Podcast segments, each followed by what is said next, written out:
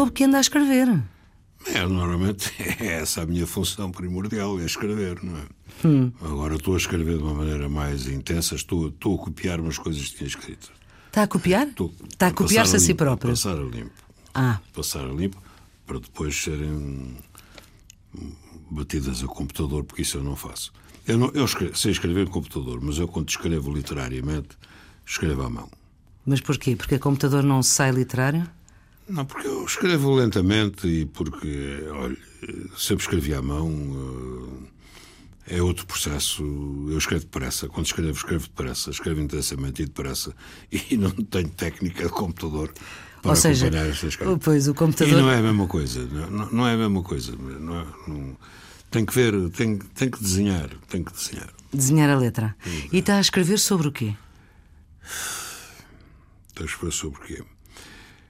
Eh, Eu não quero dizer a palavra porque a palavra é uma palavra muito carregada. Estou a escrever sobre uma fase da minha vida. Eu escrevi alguns romances autobiográficos e tal. Mas agora, agora digamos que é mesmo um romance da vida. De uma certa fase da vida. Uma certa fase da minha vida. Com que Foi tinha que idade essa fase da Uma sua vida vida? muito intensa em que se passaram Sim, muitas, muitas coisas. coisas. Bem desde a infância, eh, a infância, o liceu, Então é o início da vida. E, e depois a universidade, as lutas estudantis, a tropa, a guerra, a prisão, a volta a Coimbra. um- É a vida um antes do período 25 de Abril? intenso, Até, até à partida. A partida é qual? Até, até a partida para o exílio. Ah, Sim, mas é um período muito intenso Uhum. para mim e para toda uma geração. Foi, foi, a partida para o exílio foi em 64, Foi, foi, não foi? A luta estudantil, muitas vezes fala 69, mas aquilo começa em 61, 62, não é? Eh, com uma grande repressão. Depois a, mobiliza- depois a guerra, a guerra em Angola, não é? A guerra, Hum. Começa a guerra em Angola, a guerra colonial, a mobilização. Mas já escreveu sobre isso tudo. Bem, já escrevi ficcionando, agora estou a escrever de outra maneira.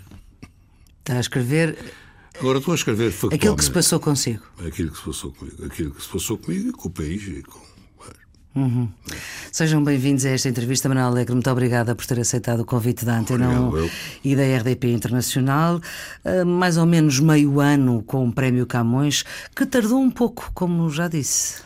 Ah, eu isso, isso foi. Não. Veio quando veio. É preciso ver que o Prémio Camões alterna, não é? Com, com, com vários países. E depois há aqui um problema, porque o Brasil tem grandes escritores, grandes poetas, Portugal também, não é? E eles são muito mais que nós, Angola- não é? São mais, e, e são muitos, não é? E, enquanto que em Angola e Moçambique há bons escritores, há bons poetas, mas não eh, a quantidade, há aqui um problema de quantidade, não é? E Uhum. isto tem que, tem que alternar isso. Nós somos a ver, quer dizer, vamos lá ver, foram pessoas eh, mais velhas do que eu, que começou com o Torga, a Sofia, Uhum. Eduardo Lourenço, o Jean de Andrade e tal. pronto, não é? Uhum. Sim. De qualquer maneira, foi, foi algo que me deixou contente, obviamente, e lisonjeado, porque é o prémio mais alto da, da literatura de língua, de língua portuguesa. É aquele prémio que qualquer escritor eh, aspira, embora eu acho que não se deve pensar muito em prémios. né? Eu cito muitas vezes a Sofia. E já teve não se- muitos. Não se deve pensar em prémios, porque os prémios fazem mal à cabeça. Eu devo-lhe dizer que não estava à espera. Não estava à espera. Hum. Nem sabia que o júri estava reunido. Eu não, estava à espera. Porque nesta coisa dos prémios também às vezes há preconceitos, há, há sectarismos literários e políticos. Eu fui uma pessoa muito envolvida na política, não é? Não, não estava. não- foi, foi uma altura em que eu não estava à espera. Pronto. Hum. E foi uma surpresa. Mas já ganhou praticamente em Portugal, já ganhou praticamente desde o Pessoa até outros sim. prémios APE Sim, os prémios, os principais prémios ganhei. sim. e não lhe fizeram mal à cabeça. Não, não fizeram mal à cabeça. Acho que não. Mas não tenho certeza. Não, não, não fizeram mal Mas olha, ter Camões associado ao seu nome, a um nome de um escritor, é uma alegria, é uma responsabilidade, é uma. ou é uma maçada? Não, é uma- eu acho que é uma alegria porque eh, eu sou muito ca- camonista, camoniano. eh, É um poeta que eu costumo dizer consolidou a língua portuguesa tal como nós a, a falamos e escrevemos, fundou uma extraordinária linguagem poética, não é? Ele escreveu sonetos um, um pouco à maneira de Petrarca, mas foi, foi mais longe, é outra coisa. A, a linguagem poética de Camões é, é outra coisa. Ainda hoje ninguém. Eu costumo. fiz há pouco tempo um prefácio para os Sonetos de Camões e digo que é o livro mais atual da poesia portuguesa. Hum. Eu costumo citar um exemplo dele de uma canção em que ele. E, e se alguém te perguntar por que não morro, tu lhe dirás canção que porque morro. Que porque ele junta do, duas, duas palavras, duas palavras terríveis e quase faz música daquilo. Ninguém escreve assim. E, portanto, ele tem uma capacidade verbal uh, riquíssima, as sonoridades, as correspondências, a maleabilidade. A língua portuguesa passou a, ser outra e a linguagem poética dele é, é inigualável. É inigualável. Ninguém o ultrapassou. Hum. É, um, é um desejo ultrapassar Camões ou não? Para, para quem escreve? E para quem faz sonetos também, e para quem, para quem é cantado desde, não, logo desde não, o início. Mas ele é, canta, ele é cantado. Ele é também cantado. Ele é cantado. E uma muito... vez tive uma conversa interessantíssima com a Amália em casa dela, antes do 25 de Abril. Fui lá com ela uma que musicou o problema, e estivemos a falar disso. E eu disse ao Amália: ah, você quando canta Camões tem a impressão que ele escreveu aquilo de propósito para, si. para a Amália cantar. E, e é que escreveu mesmo. Diz ela, claro. é Dizia a Amália. E, e, é um poeta muito cantável, não é? Porque hum.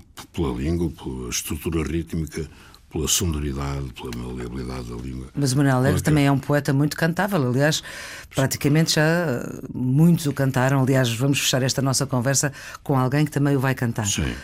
Mas, portanto, tem essa, tem essa necessidade da, da música na, não, na palavra? Não, tenho essa necessidade. Quer dizer, eu, eu, não escrevi, escrevi poucos poemas de propósito para serem cantados. Tive hum. muitos poemas meus que, que foram? foram, foram musicados, talvez pela pela estrutura rítmica também e pela, pela música que está dentro deles. Não é? Uhum. Uma das ideias que se ouviu no seu quando foi agora uh, a cerimónia do Prémio Camões, que foi já atribuído uh, o ano passado, mas foi só agora entregue e foi só agora a cerimónia, é que uh, uma coisa é indissociável da outra, ou seja, não seria o poeta e o escritor que é se não tivesse a vida política que teve. Isto para si é verdade? É verdade, eu acho que. Sempre disse que escrita e vida são inseparáveis. Não só no meu caso, como, como em, todos, hum. em todos os casos, não é? Eu, se não tivesse vivido como vivi, não teria escrito como, como escrevi. Não, não sei como é que escreveria, que tipo de escrita seria a minha, mas seria outra, com certeza, não é? Hum. De facto, eu tive uma vida rica, intensa, variada. Tenho muitas vezes a sensação de ter vivido ter vivido várias vidas numa, numa só vida. Uh, bom, e isso, isso reflete-se naturalmente na, na minha escrita, não é? Mas uh, vamos lá ver, a política não lhe estragou a escrita, nem a escrita lhe estragou a não, política. Houve, oh, oh, vamos lá ver, há períodos e períodos. Não? O Camões também esteve. O, os Lusíadas é um poema político, não é? O Camões também foi à Índia, também andou em guerras, andou nisso tudo, não é? E, e outros, e, e outros. Eu citei, aliás, aí o, o Afonso Lopes Vieira, que aliás era monarca, mas também foi, foi preso e disse que era amor, que não, para os poetas portugueses terem passado pelas prisões. Ninguém era digno de Camões se não tivesse passado pelas, pelas, pelas prisões. Bom, houve, uma, houve uma altura na, em que a intervenção política era uma intervenção de resistência, era uma intervenção difícil, empolgante, ninguém andava atrás de uma carreira política, a carreira que se podia ter era ir para a cadeia, era ser preso, torturado, hum. acontecer qualquer coisa desagradável, ou ter que partir para o exílio. Mas tudo isso era um pouco exaltante, porque havia a convicção, talvez a ilusão, mas havia a convicção de que estávamos a, a mudar as coisas, a mudar a história, e, e até certo ponto é verdade, mudámos um pouco a história, a história do país. Depois veio aquele período também intenso a seguir ao 25 de Abril, foi um período muito uhum. agudo, muito intenso, mas aí menos inspirador, porque houve muitas. Foi uma, uma situação complicada. Eh, bom, e depois a normalização. Aí, aí direi que isso não é tão inspirador e que nós não podemos rebobinar a vida nem refazer a vida. Não? Houve uma altura que eu achei que tinha chegado o momento de sair e saí. Hum, Pronto, isso aí, tarde, já lá, já lá iremos. Isso aí por minha vontade. Eh, talvez pudesse ter saído mais é, cedo, é? mas é, é, difícil porque depois uh, há uma engrenagem, as coisas têm uma lógica. Uh, não somos totalmente donos de nós próprios, muitas vezes, em certas e agora situações. É. Agora Manuel Alegre é completamente dono de si próprio. Bah, nunca ninguém é completamente dono de si próprio. Está sempre ligado à circunstância e, e, a, e a, muitos acontecimentos, não é? Hum. mas eu sempre fui dono de mim próprio, mesmo nas situações mais, mais mesmo quando estava preso mesmo quando estava preso. fiz essas provas. Hum. Porque não se apreende o, o, pensamento, não é? Não se prende o pensamento. Não, não se prende o pensamento, nem, nem se prende a pessoa, nem se prende o caráter da pessoa. Hum. A não ser quem, a não ser quem, quem tem vocação para, para ser prisioneiro. Não é? Sim, mas isso uh, é uma vocação um bocadinho estranha. Não, há pessoas que têm alma de escravos, se é, se é assim, né? ou que têm uh, alma de sujeição, e há outros que não. A sua não é assim? Não, a minha nunca foi assim, não. Estávamos a falar há pouco de prémios. A Academia vai propô-lo para o Nobel? Ah, mas já, né, é melhor, isso é melhor não falar nisso. Já se, já, já se falou demais. Hum. Uh, a Academia Sueca pede sempre uh, a sua congénere a Academia das Ciências que lhe indicam. Mas isto em Portugal sabe-se tudo, ninguém feito, consegue também, guardar também, um Mas segredo. também, pronto, foi feita uma votação e foi indicado o meu nome. Ponto final, isso em si mesmo é, um, é, é algo que me honra, mas isso depois traz consequências que tem Tipo, a Academia Sueca, é, como se sabe, é Nunca lhe passou pela cabeça é muito reservado. essa possibilidade. Não, nem vou pensar mais nisso. Nem, nem vou pensar porque isso é que faz mal à cabeça. Isso é que faz mal à cabeça. Não é? Isso é que faz mal à cabeça. Uhum. E agora, há relativamente pouco tempo, disse uma coisa que tem que ver com a, com a sua vida política, que afinal só se devia ter ficado pela primeira candidatura presidencial, que a segunda foi já estava em andamento e não fazia sentido. Ah, vamos nós à política. É, é, é, verdade, é verdade. Eh, é verdade. Nós devemos reconhecer as coisas boas e mais que quisermos. Acho que a minha candidatura, a primeira, foi uma festa, foi uma coisa nova, inovadora, que abriu um caminho à cidadania. Passou a haver muito mais movimentos de cidadão, hum. uns por boas razões, outros por más. Eh, mas passou a haver. Foi uma festa muito grande, de facto. Até se vê pelo resultado, não é? Tinha havido outras uh, anteriores, desde o Hotel, a Maria Lourdes Pintacil, que foi a pioneira disso e tal. Bom, depois uh, a segunda. Eu hoje me pergunto muitas vezes como é que apareci Pronto, são as tais engrenagens que se criam, não é? Mas. Já foi sem vontade? Sem vontade, isso é a mesma convicção e já estava prisioneiro de, de uma engrenagem. Não, não de um partido que, que até é o pois, seu. O, os apoios partidários aí foram negativos, porque aquela minha primeira candidatura, a força dela não era ser uma candidatura contra os partidos, mas uma candidatura livre, uma candidatura de, de cidadania. A partir do momento em que eu tive apoio de, de partidos políticos, ela ficou mais bloqueada. Mas não me interessa falar disso vai lá, se se pudesse rebobinar a vida, não eu tinha. não teria sido candidato, isso não. Isso não. E o que é que teria feito? E também outra coisa, que é, uh, tinha deixado a vida política mais cedo. Teve 10 anos a mais da sua vida na vida política. Não, olha, é, é, Maria Flores, é muito difícil fazer essas contas. Sim. Não é? Houve um momento em que eu achei que, que, era, que era o tempo exato. Pronto, a partir dali já não, não, tinha, não tinha sentido, não é? Porque há sempre mais qualquer coisa, qualquer coisa que coube fazer há sempre um pedido que nos fazem, tens que. ainda és preciso para isto, para aquilo, para aquilo outro, não é? E o Manuel Leger era preciso para quê? Era preciso para os combates que se travavam agora, agora não, não os tenho todos na, uhum. na cabeça, não é? Estamos a falar até, da década às vezes, entre dois... Sobretudo, às vezes, para uma coisa que não é muito fácil no país, que é o direito à crítica, não é?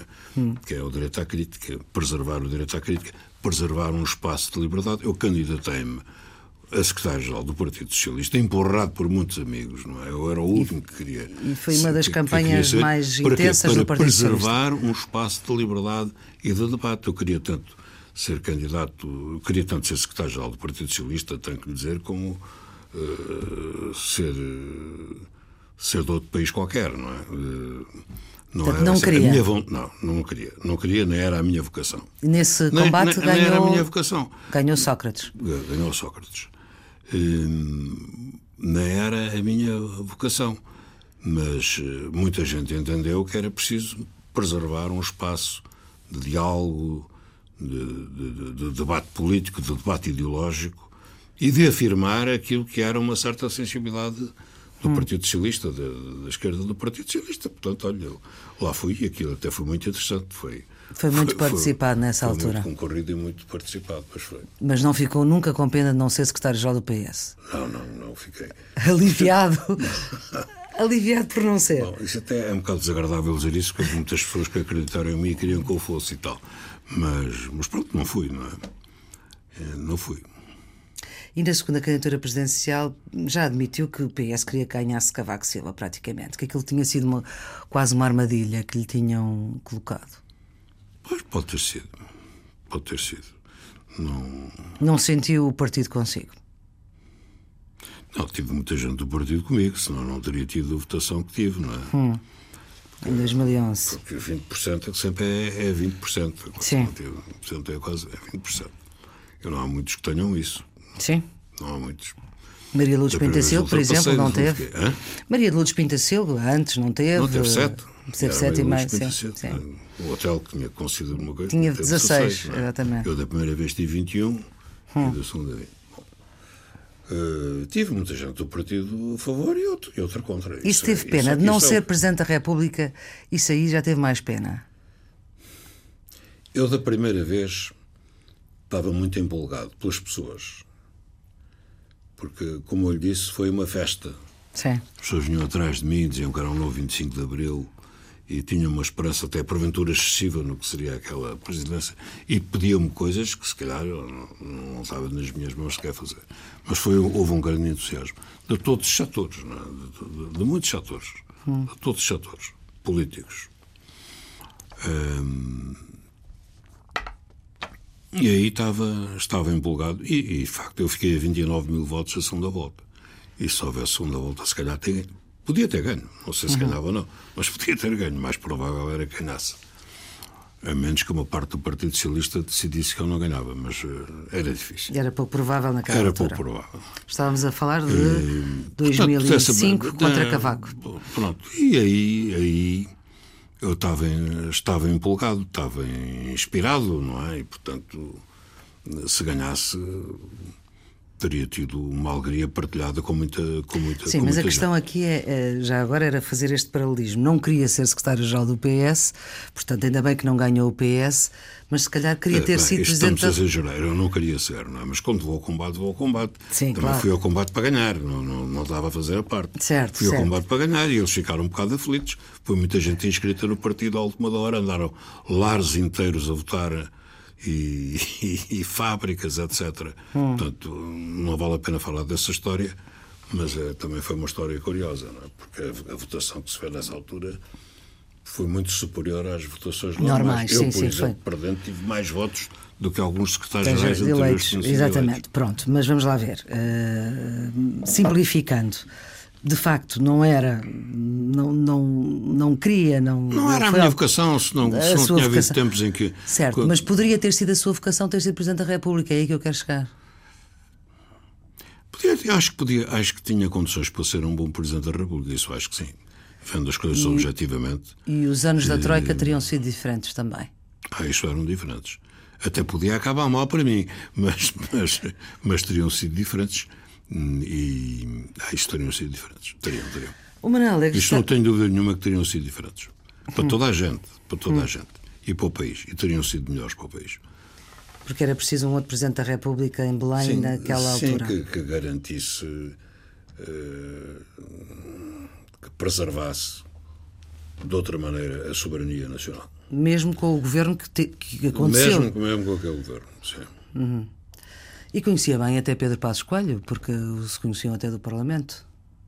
Não, nunca tivemos uma grande intimidade, em- embora eu, eh, eu tenho consideração por as pessoas que são determinadas e que são coerentes. E ele, determinado ele foi. Eu disse uma vez isto numa determinada circunstância que, que mais do que as diferenças ideológicas e políticas, o que nele me imp- impressionava era a, a secura com que ele anunciava essas medidas. Ele ficou muito impressionado com isso. Porque se podem anunciar medidas terríveis, como o Churchill fez durante a guerra, como se fez aqui também em certas circunstâncias, e, no entanto, saber falar ao coração das pessoas. Ele era um pouco seco, não é? Mas eh, ele foi determinado e, e saiu, acho que saiu com dignidade. Embora tenha sido um adversário difícil e terrível, que, a meu entender, eh, deixou o país em muito mau estado. O Manuel Alegre, neste momento, deve estar muito eh, contrariado, porque eh, o seu partido está no poder, apoiado por, eh, pelos partidos à esquerda, e Manuel Alegre sempre gostou mais de estar na oposição. Não, eu por acaso ajudei a construir isto E, e desde há Ajudou como? anos. Desde há muitos anos está, está escrito. Está escrito em livros, está escrito em discursos, está escrito em entrevistas, que se calhar que lhe dei assim Sim, também. sim. Não é? é que sempre defendia a convergência das forças, eh, das forças de esquerda. E nessa noite houve duas pessoas, na noite das eleições, que disseram que era tempo de convergência. Foi Jerónimo e fui eu. Não é? E eu escrevi um texto enviado a quem de direito em que dizia que neste momento. o Esse quem de PS direito era o PS, o claro. PS tem, tem mais poder do que se tivesse tido uma maioria no, no Parlamento. Porque há uma maioria. Hum. eh, há, uma, há uma maioria eh, no Parlamento. E eh, este governo eh, e a formação deste governo restituiu a centralidade ao Parlamento. Isso é uma coisa muito importante. Hum. Acabou com o tabu do arco da governação. Eh, E fez com que partidos que representam um número significativo de pessoas pudessem ter eh, influência na, na governação. E isso fortaleceu a democracia, porque nós andamos aqui eh, a desvirtuar a Constituição. As eleições legislativas são, ou são, segundo a Constituição, eleições para deputados. Sim. E durante muitos anos nós deformamos as eleições eh, legislativas, transformando-as numa eleição direta do Primeiro-Ministro. Não há eleição direta do Primeiro- do Primeiro-Ministro. Portanto, isto em si mesmo foi uma grande mudança. Foi uma revolução democrática, uma revolução pacífica, restituiu a centralidade ao Parlamento. E neste momento ficou claro que as eleições para deputados têm que ser mesmo eleições para deputados e que é no, no, no Parlamento que se formam As que- maiorias. Que, se formam maiorias. E, portanto, eu fiz o possível. Nos discursos que fiz nessa campanha, nos discursos que fiz, nomeadamente num discurso que eu fiz em Coimbra, dirigindo-me ao Partido Comunista e disse que tinha- era a altura de ultrapassar as coisas que se tinham transmitido de pai para filho, etc, etc. Era a altura de ultrapassar essas mágoas, etc. E que a divisão, a divisão da esquerda que era a força principal da direita. Disse, Exatamente, lembro- isso disse lembro- também numa entrevista dois dias depois das eleições ao. Diário Notícias. Isso, portanto, é a minha contribuição. Estou, E acha e estou satisfeito. E estou satisfeito que haja esta solução, que é uma exceção na Europa. Pois. Uma Pois é. exceção na Europa e no mundo. E que funciona. Olha, funciona, tem funcionado em parte pela, eh, acho eu, capacidade política, negocial e habilidade, e inteligência política do António Costa e dos outros também. Porque não foi Costa que fez isto sozinho, isto deve-se muito aos outros, ao Geraldo de Souza, bastante, e também à Catarina, à Catarina Martins. E porque eles compreenderam que eh, houve uma altura que com o governo, com o resgate e com aquele governo, eh, a capacidade de mobilização da oposição estava esgotada. Estava esgotada. As pessoas já não acreditavam. Recorda-se daquela manifestação de setembro não é, do TSU que vieram milhares e milhares. Foi- acho que foi das Sim. coisas maiores que vi. E nada aconteceu. Mesmo no tempo do salazarismo, ah, quando havia grandes manifestações ou greves, ou, então, eles sabiam recuar. Não, não vinham nos jornais, parecia que não, mas sabiam, sabiam recuar. Aquele governo, durante o tempo do resgate, nunca recuou. Isso esgotou a Só capacidade- recuou na TSU, aí recuou. Recuou, recuou porque houve o Conselho de Estado nessa Exatamente. altura.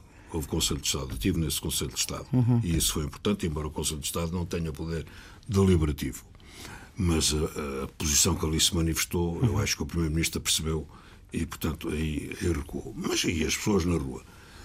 Mas nunca recuou. Isso, tinha, isso fez compreender a toda a gente, ao Partido Socialista, ao Partido Comunista e ao, e ao Bloco de Esquerda, que, era preciso mudar. Que era preciso mudar. E agora, Manuel Alegre, eh, receia que esta experiência, como disse, única na Europa, se esfume em 2019? Eu, eu estou convencido que não, porque hum, as coisas melhoraram, não é? A recuperação de rendimentos e direitos, não vou- o déficit baixou, a economia melhorou, o emprego desemprego baixou. e tudo isso, e tudo isso. Embora eu acho que agora é preciso ir mais longe. E é preciso aprofundar esta experiência, sobretudo no que respeita ao Estado Social e, e aos serviços públicos, a começar pelo Serviço Nacional saúde. de Saúde. Não há razão nenhuma para que a esquerda não se, ente- não, não se entenda e alarga até o diálogo a isso para, eh, para salvar, o, como diz o Arnaud, e muito bem, o Hum. Serviço Nacional de Saúde, que é a principal transformação social que ocorreu no nosso. No nosso no Mas estávamos a falar de 2019. Sim, mas eu eu não vejo, eu não vejo acho que as pessoas todas perceberam E, olha, eu. A crise do, política de hoje em dia é geral, não é? é Veja-se os Estados Unidos.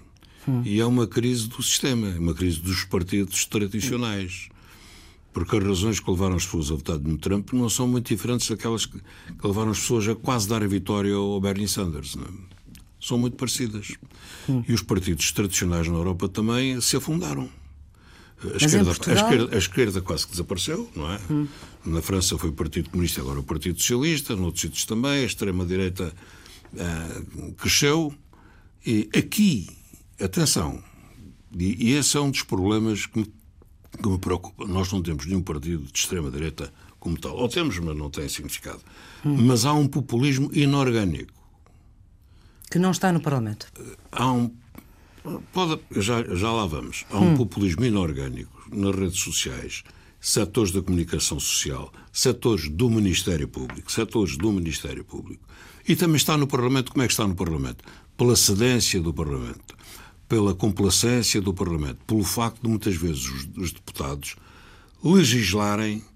Uh, com a pressão. Como se, for, como se sentissem previamente culpados ou como se sentissem culpados de serem políticos legislando no pior sentido da pior tradição portuguesa da antipolítica e dos antipolíticos. É? Nós temos as leis suficientes para poder combater a corrupção. E, aliás, que houve avanços importantes no combate à corrupção. Mas o combate à corrupção não pode ser utilizado por certos atores para fins políticos. Isto é, são coisas completamente, completamente diferentes. E, isso... e acho que a cedência com o populismo, a complacência da parte dos políticos eh, e do Parlamento em relação a isso, isso favorece o populismo. Há tempos eu tive no Partido Socialista uma coisa de homenagem a Mário Soares com o Carlos Brito, que foi do Amaral, e nós dissemos que era preciso coragem de afirmar os valores políticos, os Sim. valores políticos democráticos, a coragem de ser impopular. Se for preciso ser impopular para combater esse, esse populismo inorgânico, e para combater as redes sociais, setores da comunicação social, setores do, do, do Ministério Público, ou quem quer que seja que dá, dá, certas, que dá certas informações, e combater também a cedência que fazem os partidos políticos e que me parece que se tem feito por demais no. Olha, eu, há, há pequenos sinais, há pequenos sinais. Isso talvez tenha a ver com a poesia. O Mário Soares dizia, perguntava-me, digam lá o que é que diz o seu sexto sentido. Bom, aquele sinal do, do. Isso é mais feminino, não é? Aquele, também. Não tenho complexos dessa, dessa natureza. Com certeza, não. Em nenhum sentido. Em nenhum Com sentido. certeza, não, não era isso. E há, boas coisas, e há boas coisas do sexto sentido feminino. Claro que sim. Mas que existe na arte, existe na, na poesia e pode hum, ser masculino. Mas então diga lá o que é que, diz, o, que, é que o seu sexto sentido não, dizia a Mário Soares. Aquela coisa do, do centeno preocupou muito, porque é uma provocação, é um desafio. É um desafio. Aquilo é uma coisa totalmente inadmissível. Totalmente inadmissível. Atinge um político brilhante, um político que está num cargo, alto cargo, na Europa, prestigiando o país, e o que é que se pretende com aquilo?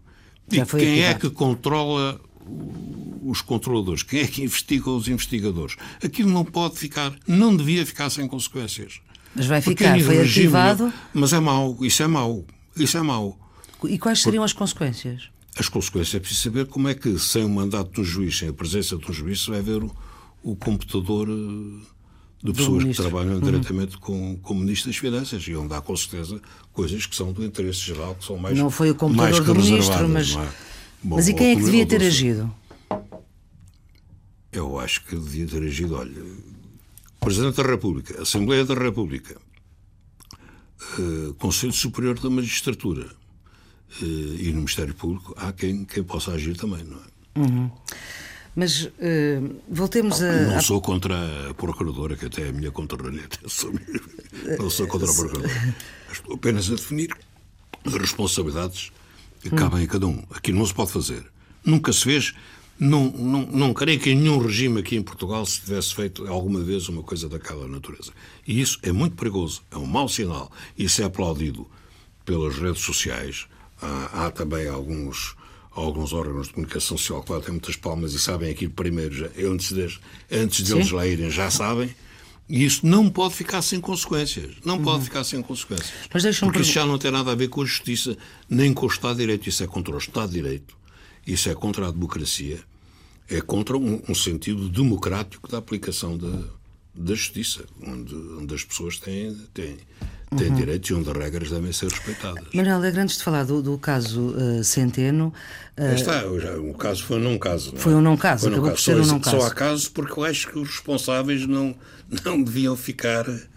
Não, não deviam ficar assim. Exatamente. Uh, exatamente no sentido, enfim, para, para, para, terminar essa questão, mas voltando um pouco atrás, dizia que uh, o Parlamento não estava a saber uh, lidar, digamos assim, com estes ameaços. Fizeram-se leis absurdas, a leis dos presentes que se podem ou não podem.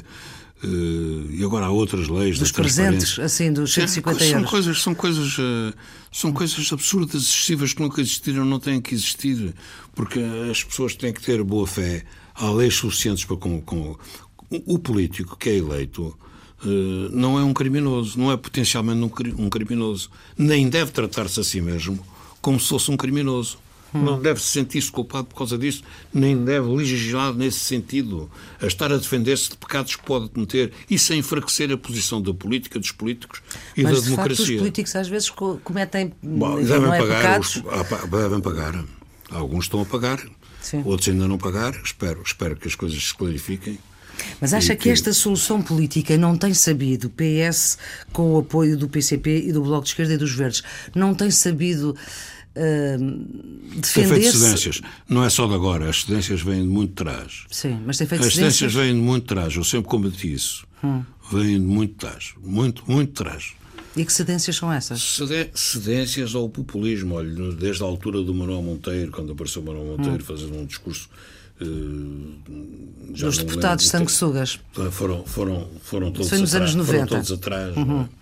Lembro-me do, do, Silva Marques se ter oposto violentamente. Silva Marques, e, que era do PSD. Que era do PSD, mas muito bem e com coragem oposto. Uhum. E o PS não acompanhou na altura e os outros partidos, o PS e para a esquerda, também foram atrás. Uns por razões obreiristas, outros por razões, eh, sei lá, muito cristãs, foram foram, uhum. foram atrás. Mas, Manuel Alegre, uh, pensa que nesta altura, estamos a mais de metade deste, deste mandato, em 2019. Qual é que era o seu desejo? Era que o PS tivesse que necessitar outra vez do PCP e do Bloco para que esta situação. Vai necessitar, vai necessitar. Mas necessitar. Acho que os partidos da esquerda vão necessitar uns dos outros. Mesmo com a maioria absoluta E aqueles que não perceberem isso cometerão um erro imperdoável que o eleitorado não lhes vai perdoar.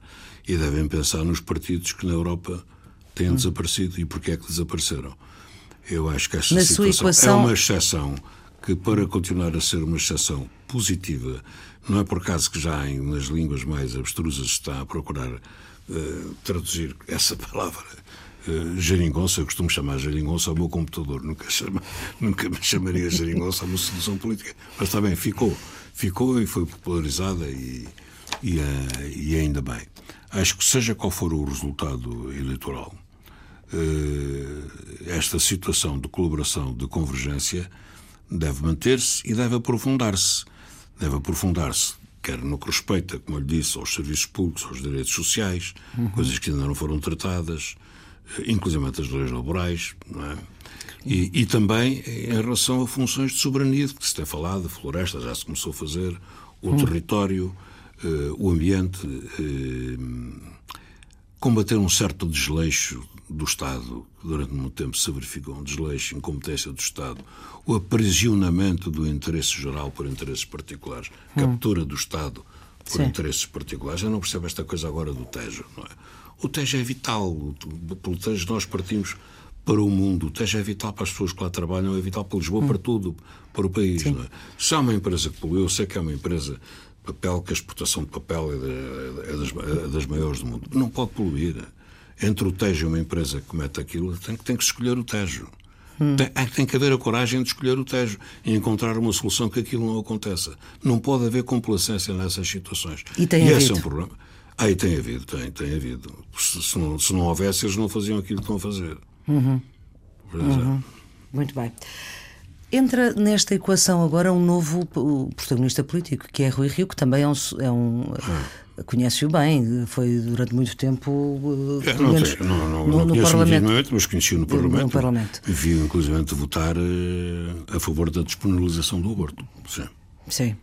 E este novo ator político uh, nesta solução política à esquerda, como é que é que Não quer? Sei, vamos ver, vamos, vamos ver. Vamos ver o que é que ele traz, o que é que ele faz. Uh, Acha eu, que... eu, espero, eu penso que, que a democracia precisa de uma boa oposição. Uma oposição forte. Hum. Durante muito tempo praticamente não tem havido oposição, não é? Sim. E, Mas não quer ver o seu PS a entender-se com o PSD dele? Não, eu acho que os partidos devem dialogar todos uns com os outros, não é? Mas acho que uma solução a essa do Bloco Central seria fatal para todos. Para todos, não é? Mesmo isso, que não fosse tem, um Bloco tem... Central uh, efetivo, ambos não, no poder, não, ambos acho, no governo. Acho, acho, que, acho que ninguém vai. Não, podem falar sobre questões dessas que eu disse, estruturais, das funções de soberania, território, floresta, isto aqui, pode, pode e devem falar, porque são problemas nacionais.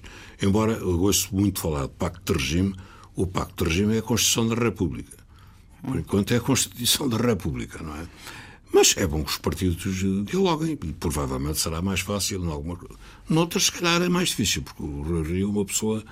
Uh, com feitio que, que, também não é tão fácil como, como, como aparenta. Mas, mas será bom que ele venha, que, que, o, que o PSD se levante e que seja, que seja oposição.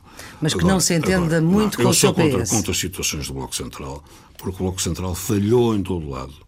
O Bloco Central, aquilo que chama o Bloco Central, mesmo quando os partidos não estão juntos a governar, uhum. o Bloco Central é a convergência de interesses, é? dos uhum. interesses e da política dos interesses levou à falência de muitos sistemas e está agora a criar uma situação única no mundo, que é a situação nos Estados Unidos, porque nós vivemos aqui o fascismo, o nazismo. Eh, a América, mesmo durante o Roosevelt, foi um país que teve o problema do isolacionismo, mas era uma garantia de liberdade e de democracia. E eh, agora... Neste momento é um país imprevisível. Imprevisível. Hum. Não sabemos o que é que pode vir e o mundo está muito imprevisível. Eu lembro-me de ter ouvido o presidente Mitterrand várias vezes dizer pior que o equilíbrio do terror vai ser o desequilíbrio do terror. Hum. Vai ser o desequilíbrio do terror. E neste momento houve alguns e... equilíbrios que se fizeram até esta semana. Os alemães entenderam-se. O Bloco Central Alemão entendeu-se. Pois, o Bloco Central Alemão, vamos ver o que é que isso vai custar a uns e a outros, não é? Hum. e agora já não temos a Inglaterra. Europa, para a Europa teremos sempre a Inglaterra. Hum teremos sempre a Inglaterra. Mesmo Sabe, fora. Eu já começo a ter uns anitos e eu andava com o emblema da RAF durante a guerra. Da Força Aérea Inglesa? Sim, da Força Inglesa, da Royal Air Force. Uhum. Força Aérea Inglesa, e lembro-me de que foi a Inglaterra resistiu sozinha ao nazismo. Sim. Porque houve o Pacto Germano-Soviético, depois a União Soviética teve que se rearmar. Uh, os Estados Unidos tinham, antes de Pearl Harbor, tinham, tinham aquele, aquele problema e a Inglaterra resistiu sozinha, sozinha. A resistência ao, nazismo foi fundamentalmente a resistência inglesa daquela ilha. Tenho um grande respeito pelos ingleses e pelo amor dos ingleses à liberdade. Portanto, haverá sempre Inglaterra. Mas eles quiseram sair. E não haverá nunca. Quiseram sair porque estarão sempre dentro e fora. Isso faz parte da natureza. Hum dos ingleses, não é? Lembra-se daquele programa do Yes, yes Minister. Sim. ele já, já o outro, ele dizia, não, mas nós somos contra, mas é por isso que estamos lá dentro. Bom, pois. é uma caricatura, mas tem algo de verdade. Mas a Inglaterra. É, vejo muito difícil um país como a Inglaterra. Eu não estou a defender o Brexit, isso é um problema deles. Não é? Respeito a decisão que eles tomaram. E, e acho que Portugal uh, deve ter uma posição muito aberta e amistosa. Deve reativar a mais velha aliança do mundo? Sim, sim, sim, sim, sim porque essa, sem essa aliança do mundo nós, nós... porventura, não éramos um país independente. É? Sim, é verdade. Porventura não existíamos. Embora eles também tenham o outro lado, que é, que é um lado negativo, o mapa cor-de-rosa e tudo isso. Mas deve ter uma posição amistosa, aberta, porque, primeiro, temos lá muitos portugueses, hum. temos lá muitos portugueses, porque é do interesse nacional que, hum, que assim seja. Mas eh, a Europa, olha, a única força militar digna desse nome na, na Europa é, é, a inglesa, não é? é inglesa. A França, de vez em quando faz um faz umas fumaças, mas uh, quando é preciso bater-se, quem se bate são, são os ingleses. Bateram-se contra o nazismo e noutras, hum. noutras situações. E a Inglaterra é sempre a Inglaterra, o Reino Unido é sempre o Reino Unido.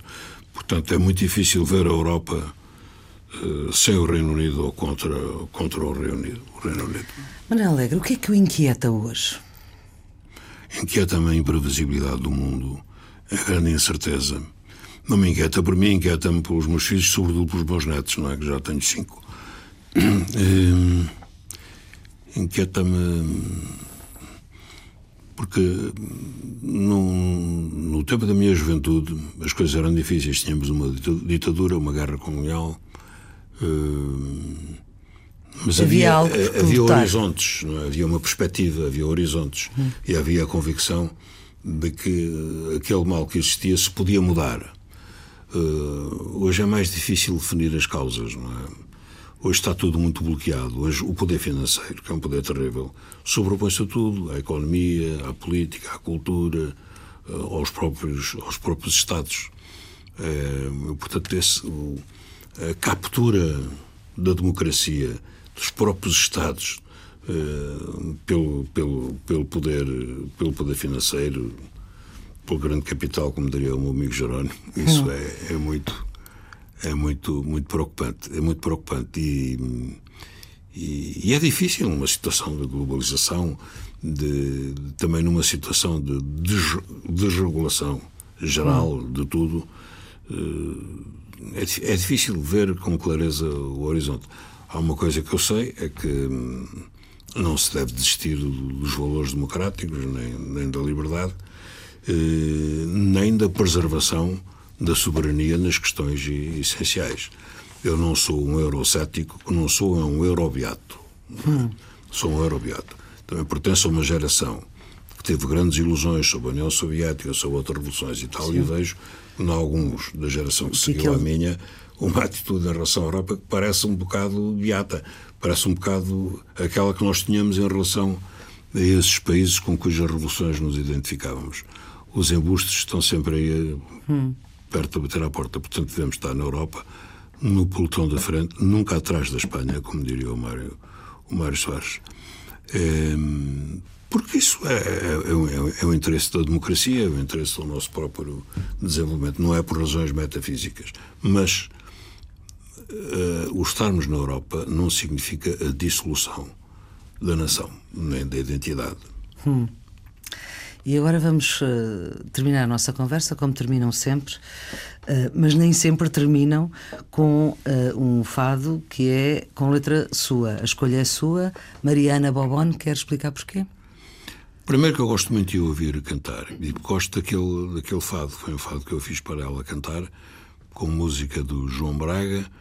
É Também porque me pediram a música à última da hora, eu não tinha pensado, fiquei com aquilo na cabeça. Eu gostei muito de ouvir cantar. Meu nome meu nome é, é, nome de mar, meu nome é nome de mar, meu nome é nome de vento, meu nome é nome de, de fado. E acho que ela canta aquilo bem, sobretudo naquele momento na ajuda, cantou extraordinariamente bem. No momento, esse foi no momento do, do, do Prémio Camões. Do Camões sim. Então vamos ficar com Mariana Bobon. A escolha é de Manuel Alegre. Uh, o, texto que vão ouvir, as palavras que vão ouvir. É a música de João Braga. É a música de João Braga.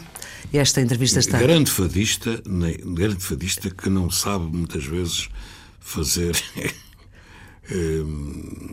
a sua própria projeção, um grande fadista, e que tem a virtude de ter lançado a maior parte destes novos fadistas que hoje estão, estão em cena. O João Braga. O João Braga. Aliás, que lançou a Mariana Bobon. Mariana Bobon e outros. E outros. e outros. E outros. Esta entrevista está sempre disponível nos sítios habituais da net na Antena 1, rtp.pt, também em podcast, operações multimédia de Rita Fernandes, os cuidados técnicos de Nuno Isidro e a produção de Carla Pinto. Bom fim de semana.